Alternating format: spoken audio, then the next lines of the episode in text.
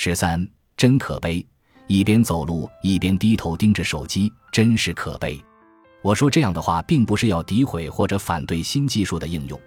也不是说你应该全身心的去感受花的芬芳、空气的清新和阳光的温暖。我想说的是，科技用一块巴掌大的屏幕这么简陋的接口，就牢牢地吸引住了你的注意力，这是一件非常可悲的事情。你之所以盯着屏幕，是因为机器还没有进化出能在你走路时成功吸引你注意力的更好方式。在我们身边。这样简陋的交互界面数不胜数。我最近在苏格兰租了一辆车，这辆车的交互界面我就不太熟悉。方向盘的位置跟我熟悉的完全不同，我需要一边用左手操纵一根有七档设置的排挡杆手动换挡，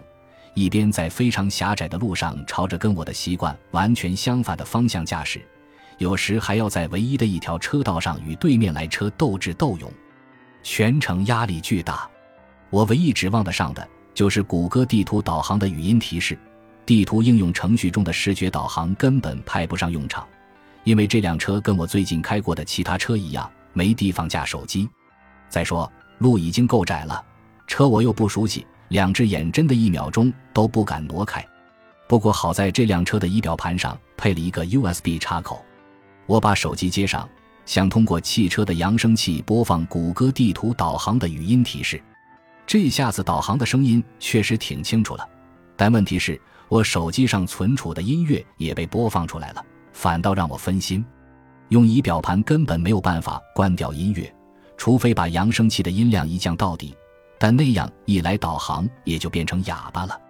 更令人难以置信的是，手机上的控制按键也失灵了，音乐一旦播放就停不下来了。到了下一家酒店。我决定求助另外一台机器，于是，在谷歌上搜索解决方案。可惜的是，我并没有找到任何可供采纳的方案。其他人尝试过的办法包括删除手机上所有的音乐文件，或者另外找一部手机专门用来导航，以及从网上下载完全静音的、播放时间超长的 MP3 文件。人们甚至围绕约翰·凯奇的一首名为《四分三十三秒》的著名钢琴曲展开了丰富的讨论。在这首曲子里，钢琴家约翰·凯奇在钢琴前呆坐了四分三十三秒，一个音符都没有弹奏。不过，从网上的舆论共识来看，四分三十三秒还是不够长。为了帮助大家解决这个问题，萨米尔·梅兹拉西在 iTunes 上发布了一首名为《一一一》一首非常好的歌的音乐。那是一段将近十分钟的寂静无声。很显然，如果音频文件的播放时间超过了十分钟，iTunes 就要按一整张专辑的标准收费了。歌名的选择显然针对的是按照文件名首字母顺序播放音乐的车载系统。有些车确实是这样的。不过很遗憾，我所驾驶的这辆现代图森汽车的车载音乐播放系统按照随机顺序播放。所以，这个解决方案并不适用于我的情况。这个世界上永远不缺这种可怜的废柴机器，它们中的大多数来去匆匆。你可以买到能连接互联网的床垫，它可以在有人擅自使用你的床时给你发送通知信息。你可以买到所谓的智能开瓶器，这款产品的主打功能是在你开啤酒的时候，把这个消息告诉你的朋友。有用手机折腾好一阵子才能打开的自行车锁，有可以用手机控制的慢炖锅、空气净化器和售价七百美元的榨汁机，还有可以远程向你通报衣服已晒干这一喜讯的晾衣架。我估计，当你读到这段文字的时候，这些物品应该已经从地球上消失了。数字机器毕竟还很年轻，尚缺乏人类世界的生活经验。可以肯定的是。早期的有机生命体也有过大量失败的尝试，任何新的生命形式恐怕都难以避免的要走些弯路。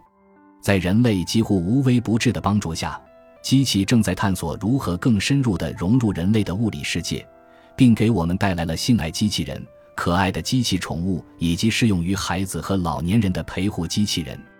用可穿戴交互替代无数小屏幕的实验，总体来说还不算成功。但我敢说，这不过是过渡阶段，更好的交互方式终将出现。而且，尽管挑战重重，人脑植入以及其他直接的神经接口的出现或许已经不远。机器侵入的并非只有我们的物理世界，还有我们的认知世界。计算机为我们创造出沉浸性越来越强的虚拟世界，我们只需带上虚拟现实设备，便可以尝试体验新的社会性别，飞越城市上空，或者一骑当千消灭邪恶势力。虽然按下的是机器实体的按键，但它们正将我们拉出物质世界，让我们在幻境中越陷越深。没错，走路时低头看手机是十分可悲的。